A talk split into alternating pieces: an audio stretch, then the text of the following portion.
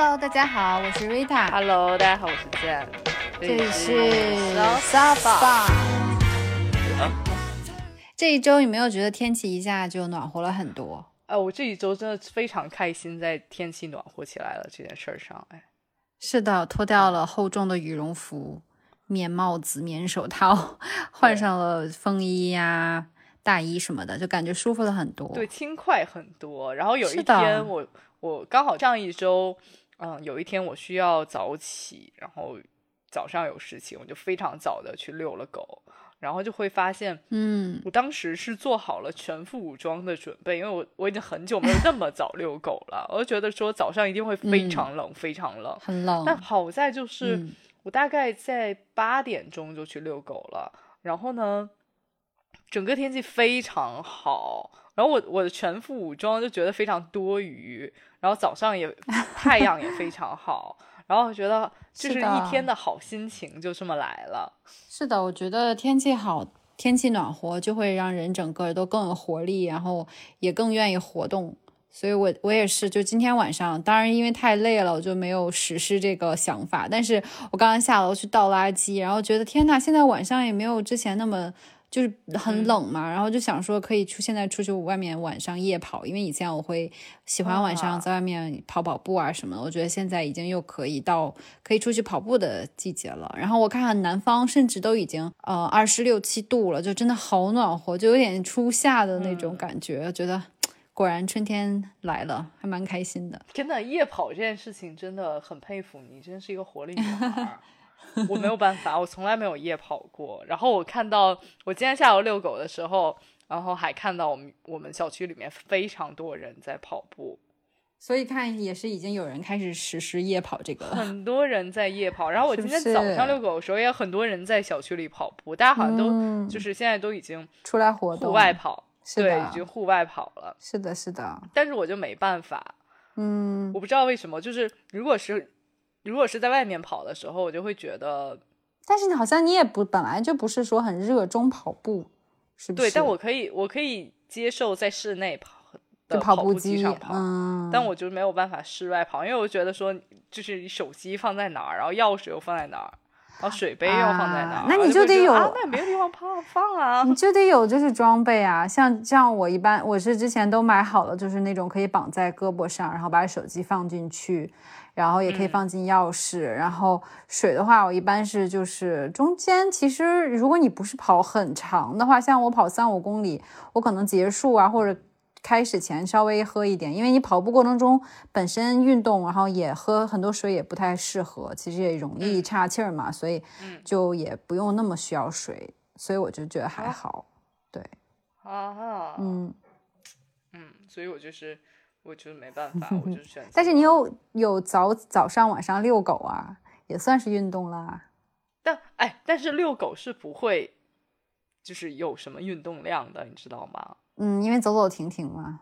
啊，因为走走停停，嗯我有我有一次特别有有意思，我就是记一下那个卡路里，我想说看看遛狗 有多少卡路里，嗯，然后就会发现就没有真的没有 多少卡路里。但是但是人家讲说，你只要动就比不动其实是要消啊耗多的所以还是好的。的就起码你不会像，比如说我到晚上如果不出去跑步，我就窝在沙发里很久，肯定还是比不上你站起来去遛遛狗，呼吸一下外面空气好啊。所以，所以天气暖和了，还是要多出去，大家都要多出去去活动活动，是不是？是，所以你这周去哪里活动了？我这 上一周嘛，上一周我去了，上一周其实嗯、呃我的业余活动嗯，比较健康的，就是我们大概在周六的时候出去看那个话剧，喜剧是不是？对，对，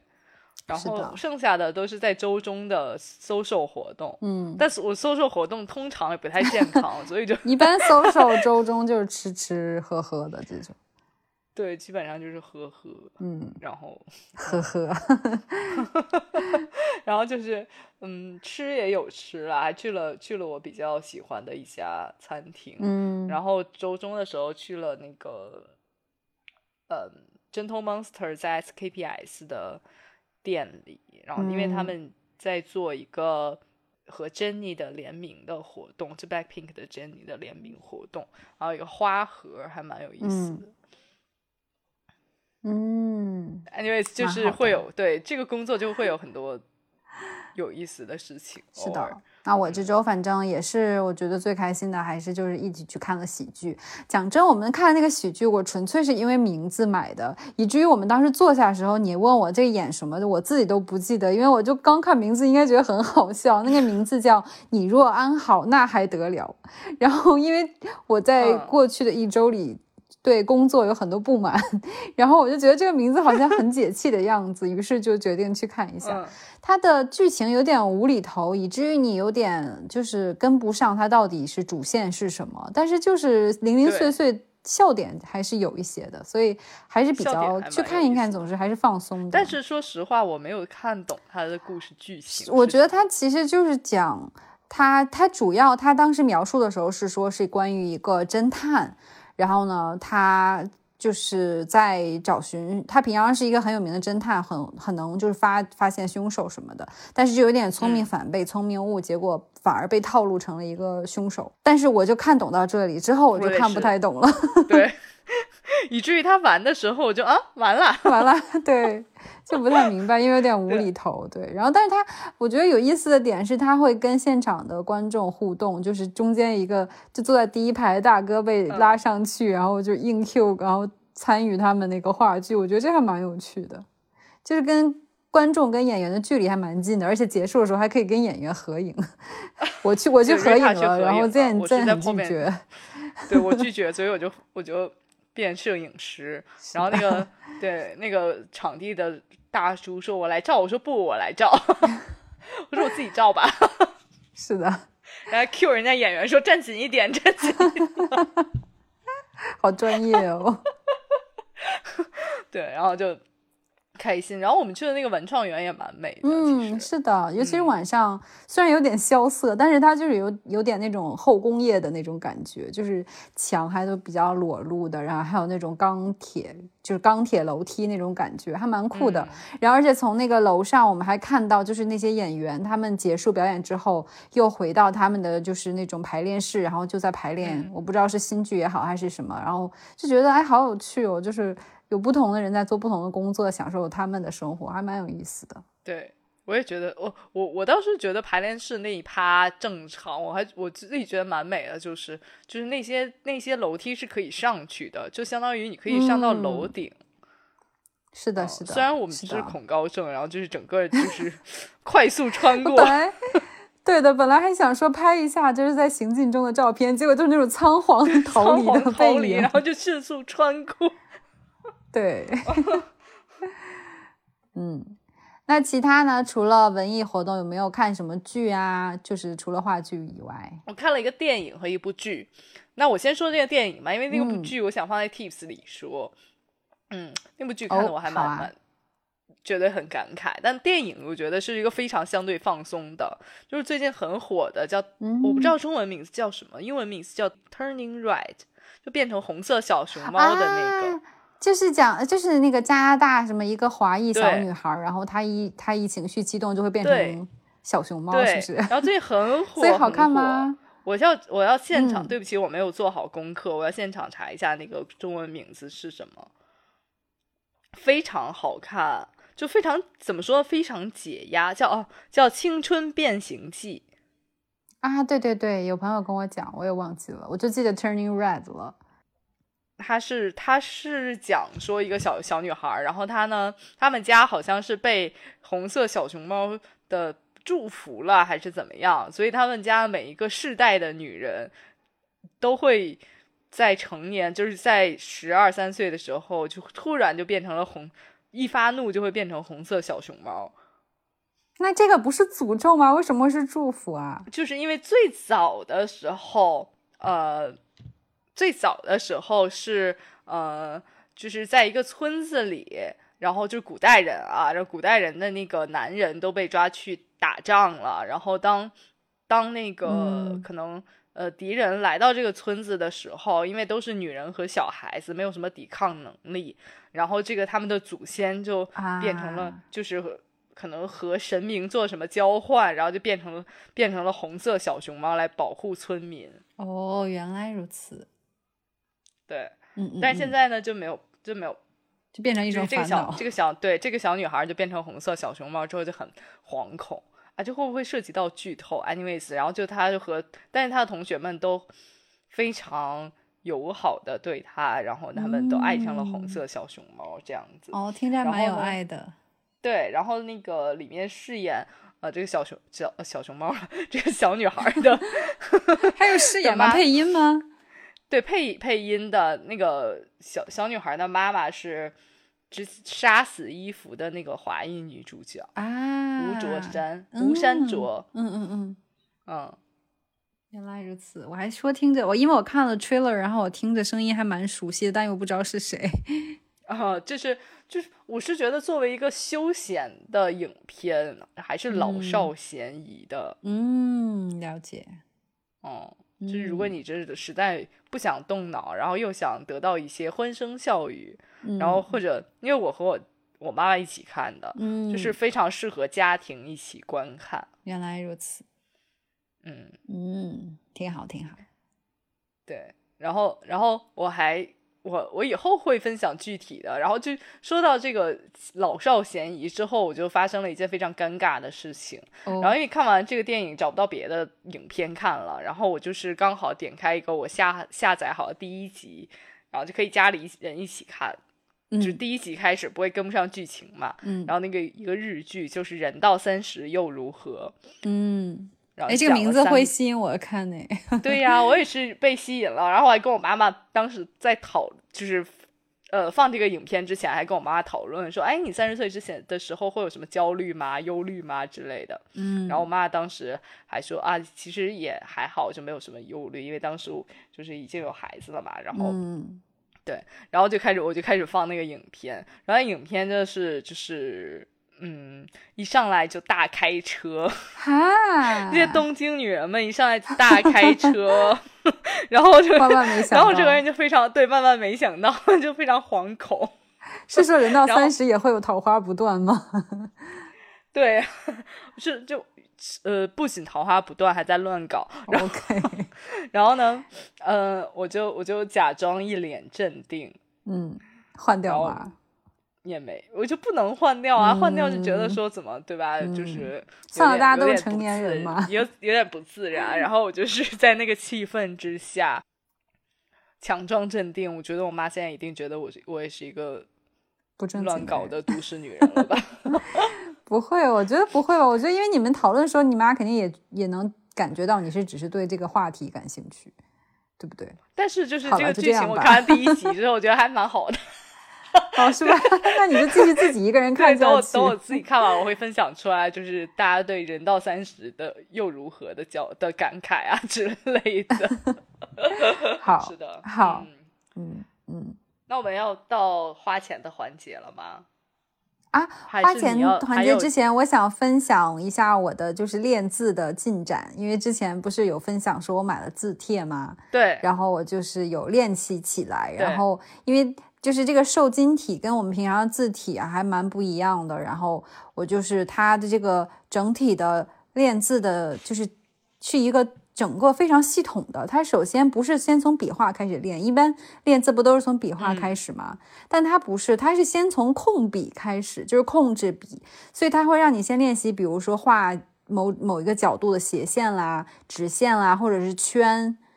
然后或者是就是曲线，然后让你能更自如的控制笔。然后我现在已经练完这个趴了，嗯然后我已经进入到练笔画了。然后练笔画同时，它会就是配配合这个笔画，然后告诉你一些字怎么写。然后我就觉得还还挺，挺享受这个过程的，我挺享受这个过程的，因为我觉得练字的时候，就是整个人也会比较的，就像填色游戏一样，就很对，就很 peace，然后整个人心情也会 放平和一些，所以我还蛮推荐给大家，就是可以练练字什么的，对。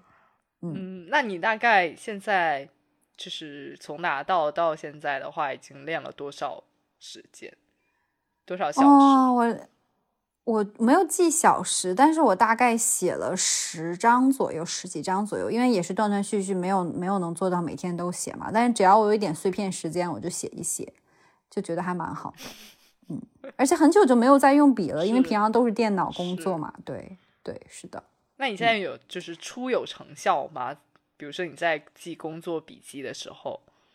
我今天在工作的时候需要签名，就写自己名字，然后我就稍微的耍了一耍，啊用那个我因为我刚练好了横和竖，然后我就在横和竖上面稍微动了点小心思，然后用了用他的笔画，然后觉得还是蛮不一样的，真的。对 OK 对。OK，那我们嗯哦好了。money going，你就继续分享一下你除了之前花过的钱，上一周又花了什么钱吧。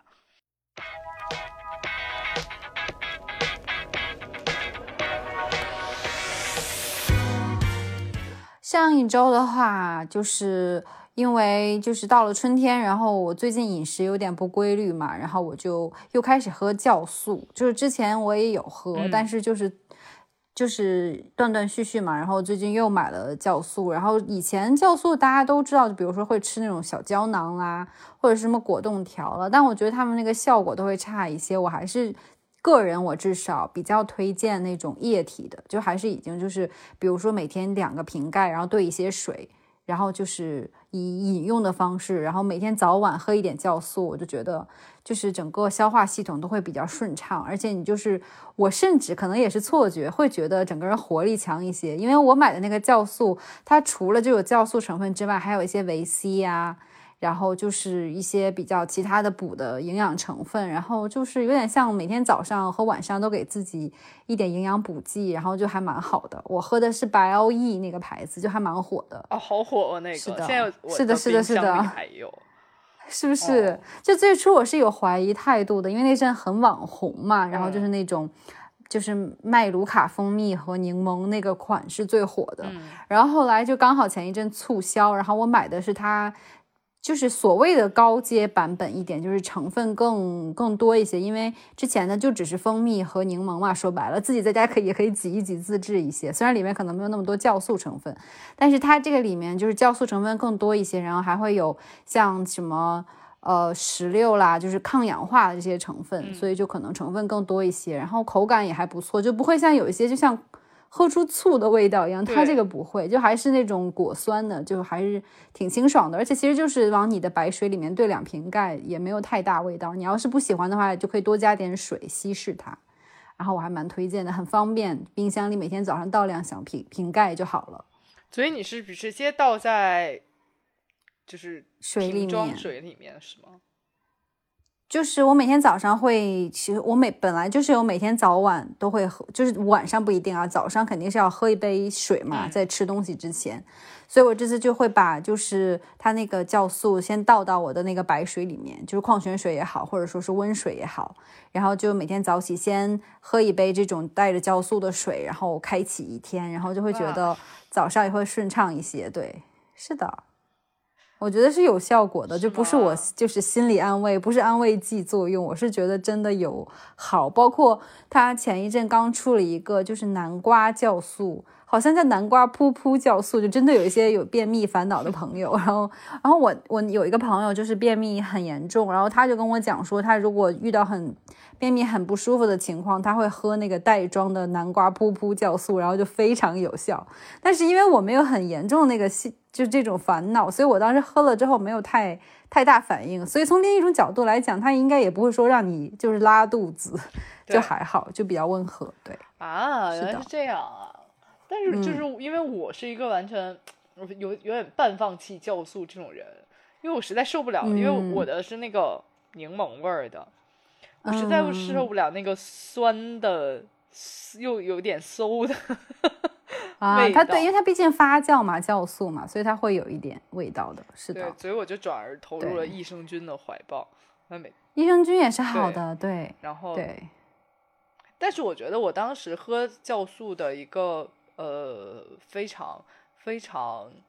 呃好的影响是，它让我喝水变得更多了。我不知道是不是有什么嗯就是因为你科怎样都要学原理喝水还是怎么样，但是因为我喝完那个嗯就觉得说总是嘴里有点味道，或者说可能是很容易摄取水分还是怎么样，就是我我会我会经常要去喝水。不管是喝、嗯不管是喝酵素那个水，还是喝普通的水。嗯，那我猜会不会是因为有酵素，就是你肠胃蠕动会快一些，然后你的新陈代谢会快一些，所以你就需要更多水，有可能。我觉得是这样的。嗯，了解。对，这就是我这周买的东西啦。你呢？呃，我这周我上一周买的其实是花了大价钱的，我买了个新的镜头。哇哦，这确实是大、大物件了，大部件。对，嗯对，因为我们最早不是说就是有一个年度的小目标，就是找一个爱好，然后我就想说我要把我的嗯相机买了很久，对摄影嘛对，把摄影捡起来，我就是就花嗯花费了一些钱在这个装备上，然后就我这儿买了一个呃定焦镜头。嗯，什么叫定焦镜头啊？因为我本来在日本买这个相机的时候，它是一个套机，它给的是一个变焦镜头，就是可以放大缩小的，嗯叫变焦镜头。然后定焦镜头呢，是它没有办法，就是通过你摄影师不动的情况下，把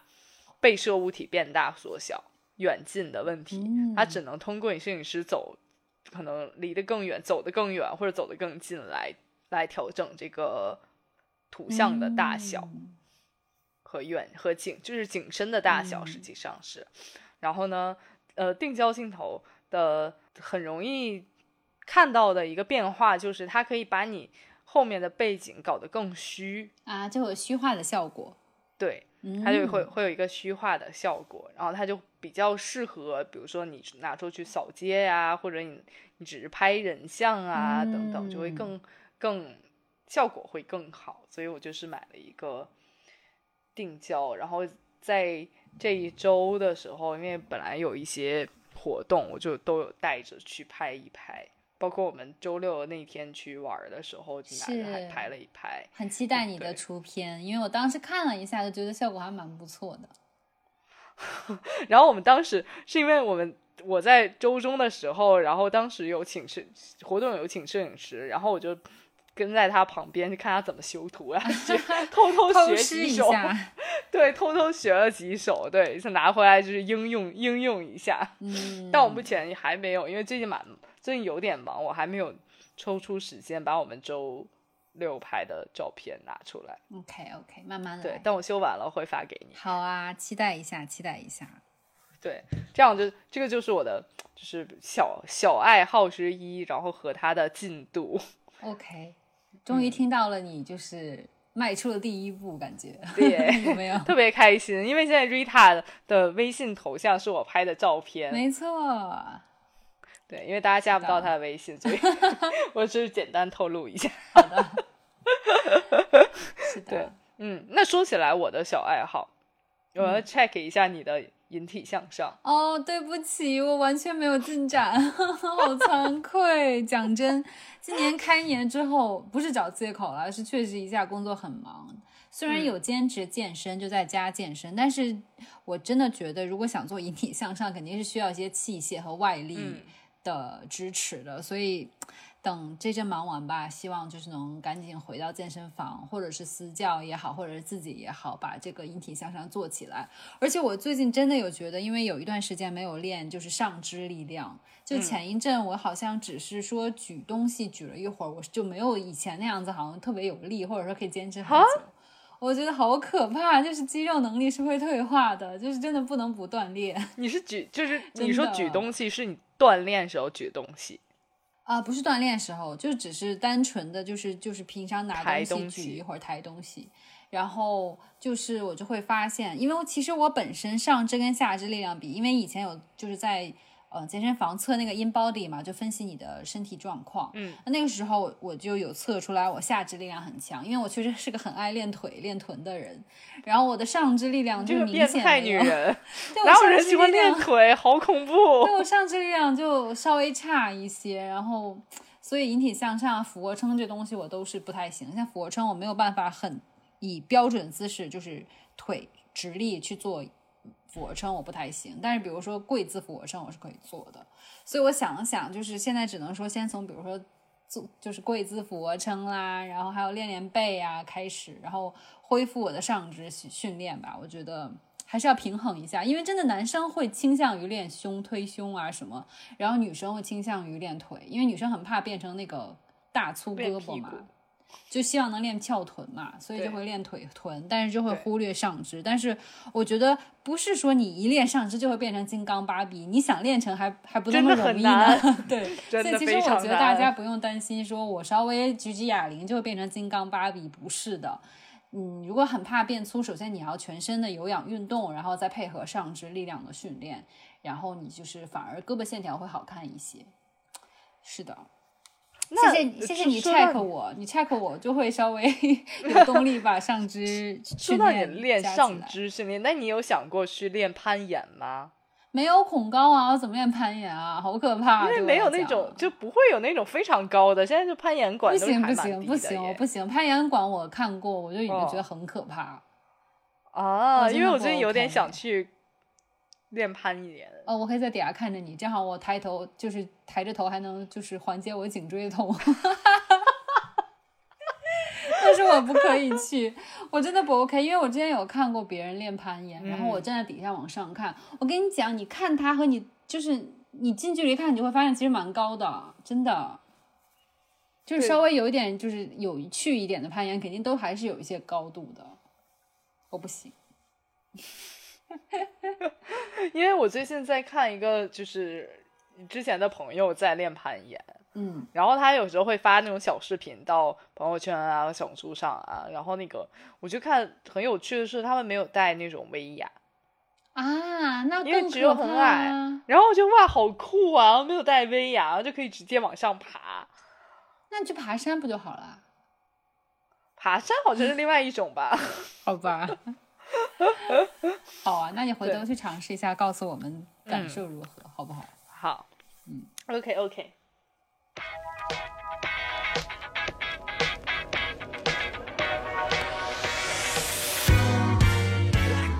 那要分享一下这周的 tip 吗？我要先分享吗？都可以啊，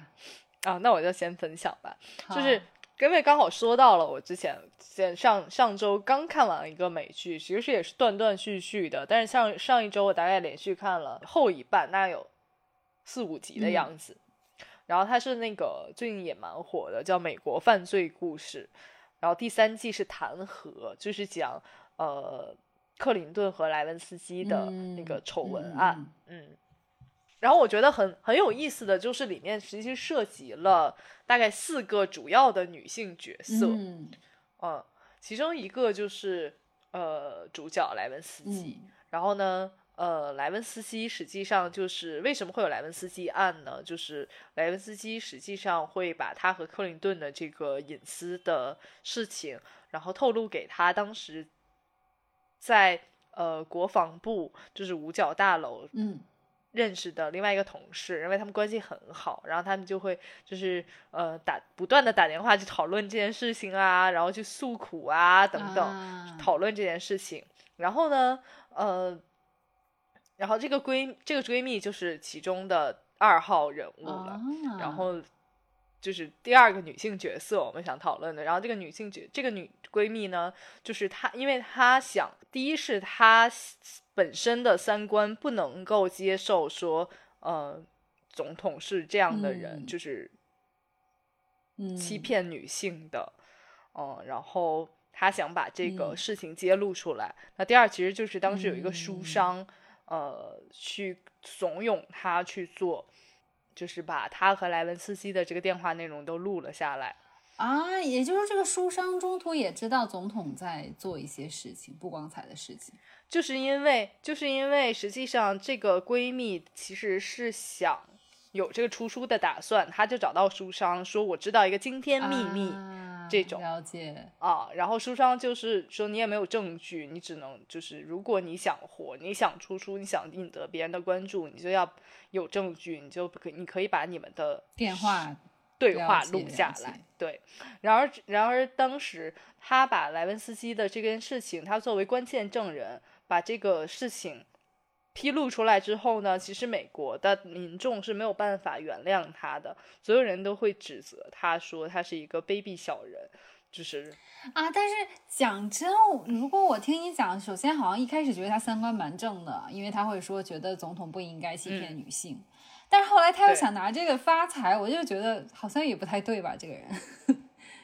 就是所有人都是在指责他，所以他其实是黄粱一梦，就是他做了很多努力，然后那个，嗯，最后他就是莱文斯基，他就是莱文斯基也在指责他，因为录了这些东西，实际上是很隐私。就是因为莱文斯基都不知道，也没有想透露或者说揭发总统。对，莱文斯基其实是就是对这个总统有非常强烈的爱慕的，所以他其实不想揭露这个总统。然后到最后，呃，当。当当时检察院找到他的时候，他最开始是签署了自己没有任何不知情、没有任何这个呃私情的这个证保保证书的。嗯，就一开始他并没有说承认这件事情的。对，所以到最后莱文斯基和这个闺蜜是形成了一个明显的对比，因为莱文斯基实际上自己出了一本书。啊，尤其这本书其实还是和一个很著名的作者，就是当时写戴安娜自传的戴安娜传记的这么一个作者联合去做的这一本书。然后，然后当时也有很多美国民众是呃支持莱文斯基的，然后他的书其实销量也很好，在当时。然而，另外就是当初最想出书的这个闺蜜，实际上最后是没有出出道书的，因为她当时的。呃，名声已经很臭了。然后当最后那个他找到那个书商的时候，那个书商也只能说：“那我帮你联系一些小报记者，看他们愿不愿意来采访你。”啊，对，哎，因为我就这件事情发生的时候，我们也都很小，其实细节也不了解，所以我想知道，那这件事情最初被爆出来，其实相当于就是这个闺蜜说出来的是吗？实际上是的。然后呢？为什么为什么会有莱温斯基案？最开始是由于什么呢？是呃，这也是另外三第三号的呃女性角色。实际上就是在当时克林顿在小石城当议员的时候，呃，他当时性骚扰了一个就是美国的女人，但是那个女生就是非常普通的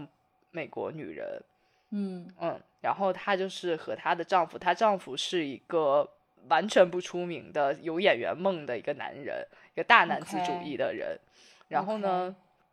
所以他其实相当于是有那个有这个作案案底的，就是他以前也性骚扰过别人。对，为什么有莱文斯基案呢？就是因为这个人就是这个小石城的普通女人，我忘了她叫什么，对不起，呃，她好像叫 Rachel。还是什么？Anyways，就是这么一个，就我们就把它叫 Rachel 吧。但是我不确定他到底要不要叫这个名字。对，然后呢，他是最开始揭露，就是想想在网络上有一个轩然大波的这么一个，他指责呃克林顿对他进行了性骚扰。嗯嗯，然后呢，当时克林顿就是想用钱。呃，总统团队就是想用钱买通他，就说我们就是息事宁人，私了了这件事情。然后呢，当时给了一笔非常好的价钱，但是呢，因为他这个大男子主义的丈夫，丈夫就觉得说，我们要是收了这笔钱，呃，息事宁人了，就证明你真的和克林顿发生过什么。哈，嗯。所以呢，他就坚决不收这个钱。另外一方面呢，他也有自己的私心，就是他觉得这件事情如果越闹越大，越闹越大的话，他的名声就会起来，他就会可以有演到很好戏剧的机会。所以他就叫这个，所以这个丈夫就叫这个 Rachel 说：“你不许同意，你不能同意。”就是因为这件事情，然后整个呃参检查检查机构就会对克林顿进行呃。很彻底的调查，然后才调查到有莱文斯基这件事情。哦，所以最初其实不是莱文斯基的事件，而是这个小石城 Rachel 的事情，然后接连发生。OK，原来如此。是的，然后呢，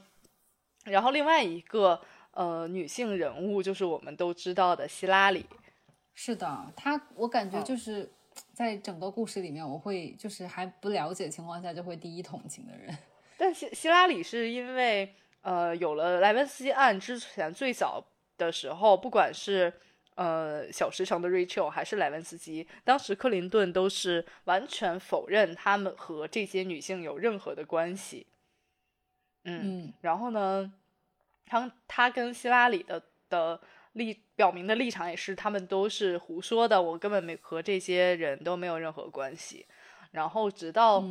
呃。直到是他还跟莱文斯基，因为当时他们也是莱文斯基也是爱慕他，所以他就操纵莱文斯基让他签署那种他们没有任何的呃关系的保证书嘛。呃，签署完了之后，然后直到调查就是检察院找到莱文斯基，最开始找到莱文斯基的时候，他还是坚持说我我没有任何誓言。对，即使你们就是有一些。电话录音，但电话录音当时在美国是违法的嘛？你们你们也不能作为证据。对，所以克林顿为了保保持自己这个形象好的形象形象，然后包括也是想说稳住希拉里，他就会和他的呃公关团队策划说，其实莱文斯基是。一个花痴，只是爱慕我的花痴。那些我们的所有的事情呢，其实都是他自己臆想出来的。哦，所以希拉里看到希拉里其实是最开始也是被蒙蒙混蒙在鼓里，对他完全也不知道。直到检察院就是给了莱文斯基豁免权，然后莱文斯基才拿出最关键的证据，就是沾有那个呃克林顿体液的那件衣服。嗯。对，然后最后没有办法，克林顿只能跟希拉里坦白这一切。但是希拉里最后也只只是就是开最开始他是没有办法接受的。然后还有一个镜头就是他站在海边，然后那个背景音乐就是就是一直在唱，这是一个女人，她其实没有办法，她是一个女人，什么什么什么的。然后嗯，然后后来呢，呃，他其实我觉得和 Rachel 是一个对立的这么一个。呃，形女性形象，然后他就是最后还是选择了跟克林顿站在一起，做一个做这个政治斗争。然后，另外一方面，Rachel 因为呃有了莱文斯基案之后，他其实是被整个社会包括媒体抛弃的这么一个立场了，因为大家不在乎他和克林顿到底有没有发生过什么。呃，因为。因为莱文斯基确实有跟克林顿发生什么，所以大家就是已经聚焦在莱文斯基这里了，大家不在乎这个小时城的女人到底怎么样。所以他其实当时因为也没有拿到克林顿的钱，也没有也没有就是再出名了，所以也没有人帮他了。然后他当时打官司也欠了很多律师费等等。他最后回到小时城和闹丈夫也闹掰了之后，他就欠下了大笔的钱。然后很多人很多人也会。就是打他的电话来嘲笑他呀，等等，就是，然后所以就是当时他没有办法的情况下签了一个就类似我们《花花公子》这样一个杂志的拍摄，然后最后就是拍摄了一组就是非常裸露的照片。那当当他拍这个裸露照片的同一时间，镜头一转，就是当时当时克林顿。呃，已经已经遭到很多人的怀疑。然后呢，希拉里选择跟他站在一起的时候，希拉里的民众，包括参政议院的名声就非常差高了啊，就非常高了，因为大家就会觉得这是一个坚强的女人哦，这个女人是有点手段的等等，她的名声就很高。当时呃，参议院有一个呃议员已经。退休了，嗯，然后只有有一个位子空出来。当时因为他的名声名望很高，所以很多人推举他去去到参议议员的位置上。然后，所以当 Rachel 拍这个呃花公子这个裸照的时候，的镜头一转，是希拉里在拍他的议员就职的照片。对，也因为也因为这个，家里才走到从政的道路，才在前几年终于有机会，呃，参与了那个对竞选。所以其实我觉得 Rachel 和家里是一个比较强烈的对比。了解。哎，那你为什么要把这个当觉得这 tip 个呢？呃，因为我觉得就是很多很多，就是看到这些对比之后，你就会非常唏嘘，是不同女性就会有不同的命运，我们没有办法，我就觉得说没有办法掌握一些事情的走向，我们没有办法掌不自量力的认为我们可以掌握周围的世界，就好像那个呃。莱文斯基的闺蜜一样，她可她觉得自己可以掌握一些民众的话语权，他觉得自己一定是一个热销书的卖卖作者，但他最后也没有。嗯就好像这几个女性，就是每一个人的后来的发展都和她本身想象的不太一样，嗯，了解。嗯，所以就会很唏嘘。实际上我们没有办法掌握事情的，其实我们就没有办法掌握事情的走向。嗯，所以就。所以我就觉得说，大家其实也不一定要，就说一定要掌握到所有事情，嗯因为实际上，嗯，不是有一个学派叫斯多格学派嘛？它的要义就是我们无法掌握周围的世界以及其中的人。嗯，确实，确实是这样。而且我觉得有时候真的是，就是你作为局外人的时候，你可以看很清楚，或者说道理你都想得很明白。但当你是局中人的时候，很多时候你会做出一点之后你都没有想到自己会去做的事情，或者说你会其实违背做一些你违背你自己其实一直以来坚持信条的一些事情。我觉得真的是会这样。对，就是你没有必要一定要勉强自己，或者说对，嗯，我觉得最重要的是你不要对无法掌握的世界和无法掌握的人感到沮丧、受挫和迷嗯失。这件事情是真的，是的，是的。对，就比如说我们有时候，我们不讲说一个大环境下，就包括这些历史上的人会怎么样。就比如说我们有时候很想通过有一些事情获得他人的认可和褒奖，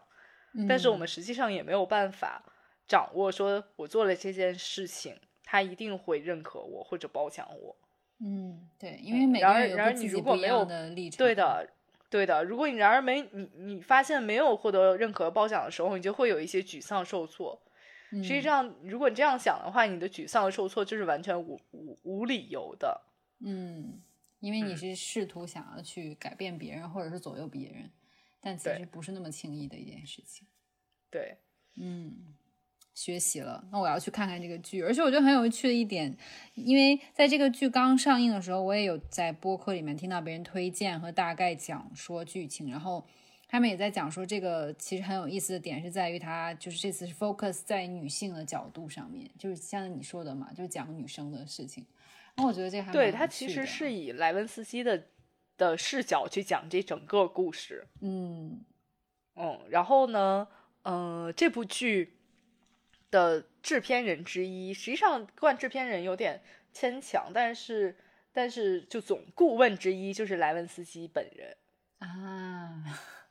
对，因为就好像发生这件事情之后，至少在当时我小的时候，我一直以来对莱文斯基的印象都以为他就是一个有点像就是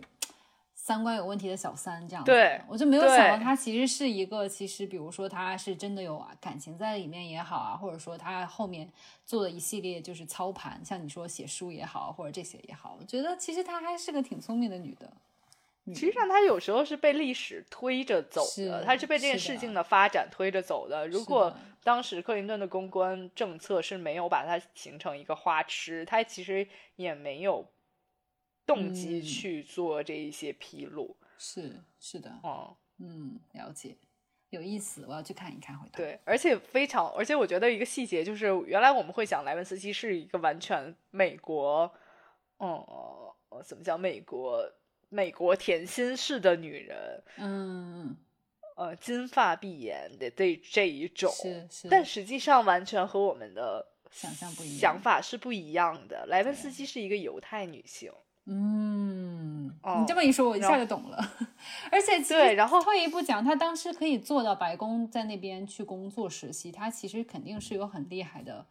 头脑，他有很厉害的。背景，他整嗯个就是，嗯、最早也是他，因为他是贝弗利山庄长大的，嗯哦，他其实是是背景很好的。然而他为什么就是被蛊惑了呢？实际上就是他也不是一个传统我们很厉害想象到那种就身材很好，然后气场很高的犹太女性，不嗯是不是那个啊，我们最近那个电影明星娶到的那个律师老婆啊啊，汤姆汤姆克鲁斯的那啊，个不对，律不是师老婆。汤姆克鲁斯，哦我我知道你说的那个，不是汤姆克鲁斯，不是吗不是不是不是不是不是，？anyways，就是那个嗯律师老婆一样，就是完全是美艳。她没有哎，她小时候是参加了减肥训练营的，啊，就所以她身材其实也不是一个对完全非常，当然她是美的，但是不是我们嗯传统意义上的、嗯呃身材好、金发碧眼的嗯美国美国美女这样子。好的了解所以其实是还蛮有，我觉得还蛮有意思的剧情。嗯好的对，如果大家想要一些深刻的美剧，就可以去看一看。就这、嗯这个系列还都挺有意思的。然后我嗯我还没有看，但我已经下下来的第二季也是是讲纪梵希的被杀案。嗯了解，嗯，纪梵希还是 Gucci 啊？纪梵希。哦，OK，好的，嗯嗯。对，那那你的 tips 这一周的 tip 是什么呢？我这周 tip 我希望是一个比较实用的 tip，就是因为我是一个很典型的天秤座女生，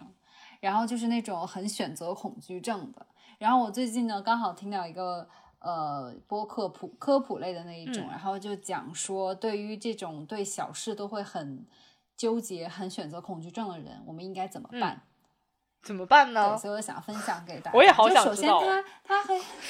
对吧？他首先就说了一下，就是这种，当然我觉得所有人在面临重大选择的时候，肯定还是会彷徨或者说选择恐惧的。但是就是很多人像我，就是比如说穿什么衣服啊，点什么外卖啊。就这种很小的事情，我甚至都也会去纠结，或者去什么餐厅这样的。然后呢，他就先分析说人为什么会有这种小事还要在这里纠结。一个就是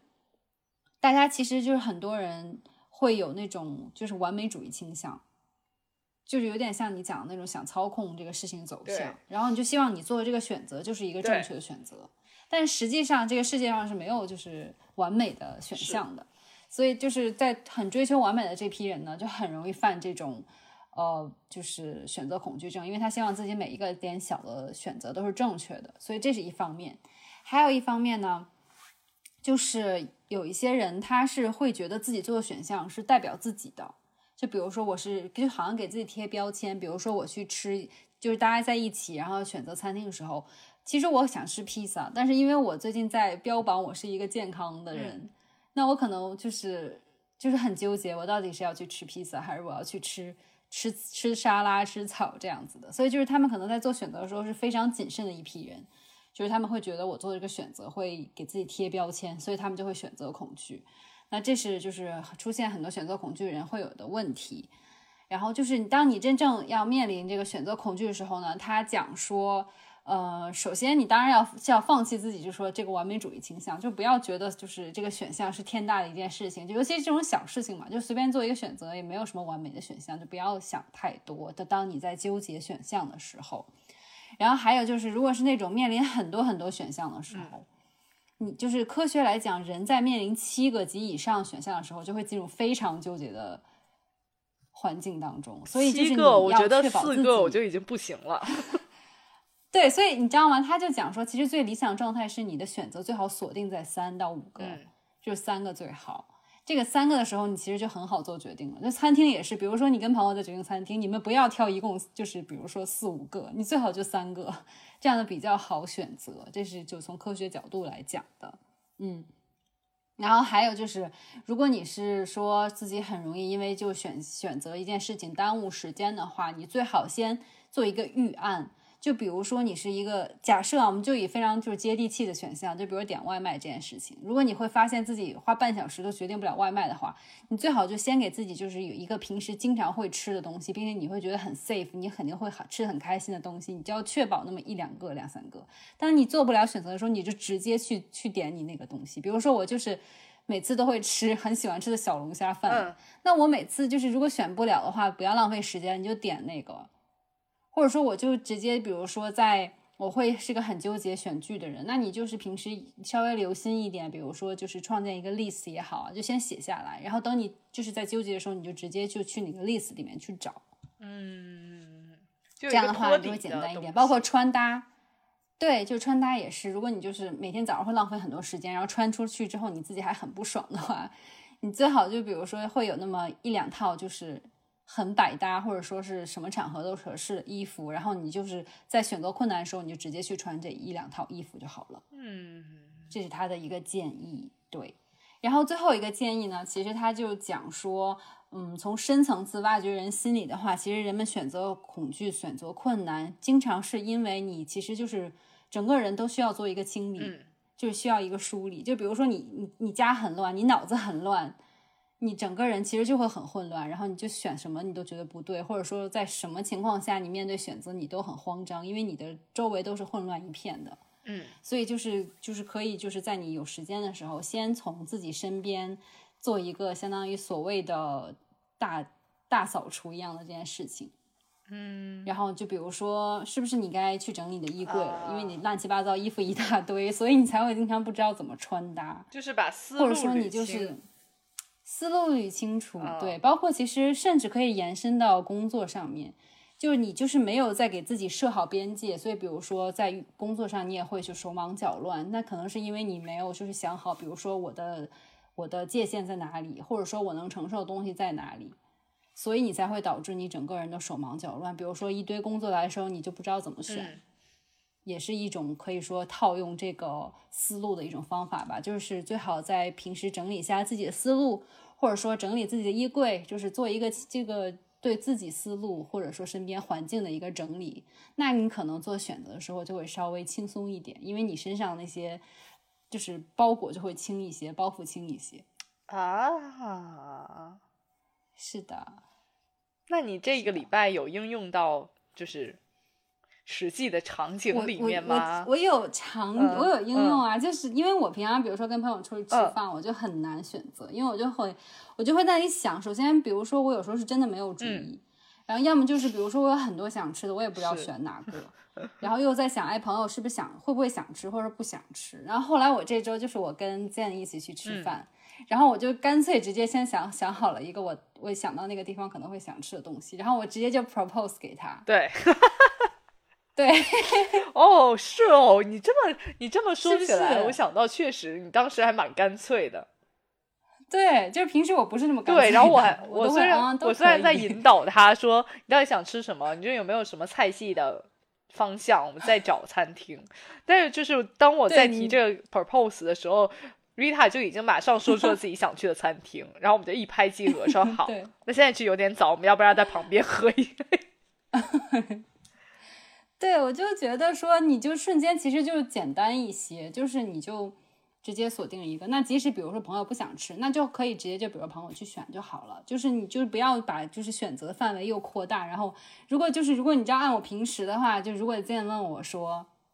你要吃这个，你要吃那个，我整个人会很 panic，你知道吗？天呐，我有点想吃川菜啊，那我有点想吃日料，哎，日料有很多很多家，然后我就会整个人就是。不会说真的是慌乱了，但就会是那种完全没有办法做决定了啊。对，是的，我觉得像这种选餐厅，跟尤其是跟比较关系好的朋友，这种还好。但比如说你是要去假设啊，你要是要去想主在一段关系里面，尤其是男女朋友关系里面做主导，然后你发现你老是很被动，就经常是因为你就没有办法做决定，那你就会在这段关系里面处于很弱势的。我之前就我觉得有吃这个亏啊，就因为你自己没有很多清晰的决定，或者说选择很混乱，所以就是被对方牵着鼻子走。所以我觉得就是要整理自己的思绪和思维，然后有一个自己清晰的我会选择什么，什么选择是比较适合我的，我会。呃，舒服的，那你要给自己定好这个边界，然后这样的话你会舒服，然后对方可以商量着来嘛，就就不会说是你处于被动，然后最后很不开心，然后对方也不知道你你为什么不开心。哦，这就好像我之前看过一个文章，它里面就写说，一个人倘若无法掌握自己的处境，就会被该处境掌握。对，就是会被拿捏。被拿捏，对啊，你说简单一点就是一个恐选择恐惧症，但说说的高说的高一点、高深一点，其实就是你没有办法很好的掌握你自己的一个状态。比如说你完美主义者也好啊，或者说你太在乎自己的一些包袱啊，或者说标签也好，那其实就是被这个形式掌握拿捏了。对，我觉得就是没有一个，是我觉得就是要要要有一个。立场就是没有什么是最好的选择，你就随便选一个，然后你就 enjoy 到你自己的选择里面。哦，对，是的，就不要纠结，选了就不要纠结，我觉得是这样的。是的，希望这个 tip 对大家有一些帮助。希望这个 tip 首先对你有帮助，然后对大家才有帮助。这个是真的。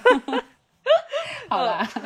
我要应用都要做不被拿捏的人，拿捏别人的人。没错。对，对，